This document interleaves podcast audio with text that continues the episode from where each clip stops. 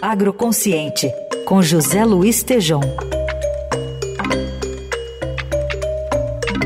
Hoje o Tejão comenta um estudo sobre o futuro do comércio global, do agronegócio e como é que vai ser a inserção do Brasil nisso. Bom dia, Tejão.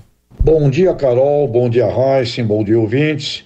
Recebi um estudo profundo, muito bem feito, pelo INSPER, do professor Marcos Bianchi, que é o coordenador do INSPER Agronegócio Global, e da sua equipe, o Leandro Gílio, o Marcos Abdala Campos, o Vitor Martins Cardoso e a Cíntia Cabral. E nesse estudo, esses pesquisadores abordam toda a tendência do agronegócio brasileiro até 2032 e estabelecem conclusões gerais que eu vou aqui ler e comentar com os nossos ouvintes da Eldorado. O Brasil tem grande relevância na produção e no mercado internacional de commodities alimentares e deve seguir elevando a sua participação relativa com o tempo. Atualmente responde por 10,3% da produção, considerando apenas commodities agroalimentares, e 8,4% das exportações totais do agro mundial. No entanto, a importância do país concentra-se apenas em poucos produtos, complexo soja, milho, carnes, a bovina, aves e suína, celulose, açúcar, algodão, café, fumo e suco de laranja.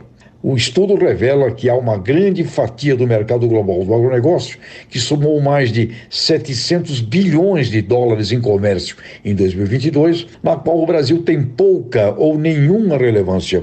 Produtos como fruta, legumes, alimento processado, outras oleaginosas, lácteos, pescados, produtos para pets, entre outros. No contexto de balança comercial, a América Latina, com destaque para o Brasil, é a região que deterá os maiores saldos comerciais agrícolas do mundo, em razão da maior capacidade de produção de excedentes agroalimentares. População consumidora relativamente pequena e elevado potencial de aumento da produção. Em um mundo de população crescente, a demanda por importações agrícolas continuará se expandindo, principalmente nas economias emergentes da Ásia e da África. Nesse cenário, o Brasil tem condições de se consolidar como supridor regular e confiável de commodities. No entanto, diversificar mercados e produtos e adicionar valor nas exportações ainda é um desafio para o país. O estudo revela a importância desses pontos para o nosso futuro. Por fim, revela o estudo do comércio global do agro do INSPER, segurança alimentar será sempre o principal objetivo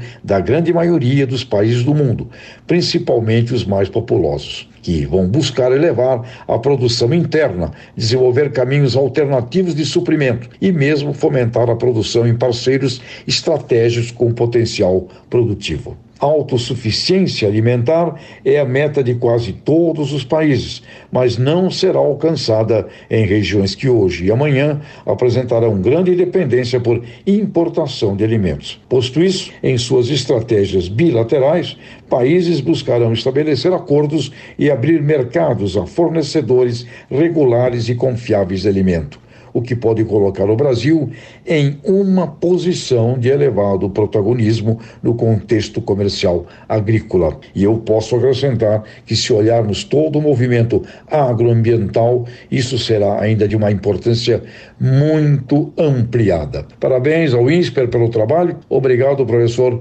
Marcos Bianchi, e aqui fica a recomendação nossa do Agro Consciente, o INSPER Agro Global e o estudo do comércio global do agro e a inserção do Brasil dentro dele. Até a próxima!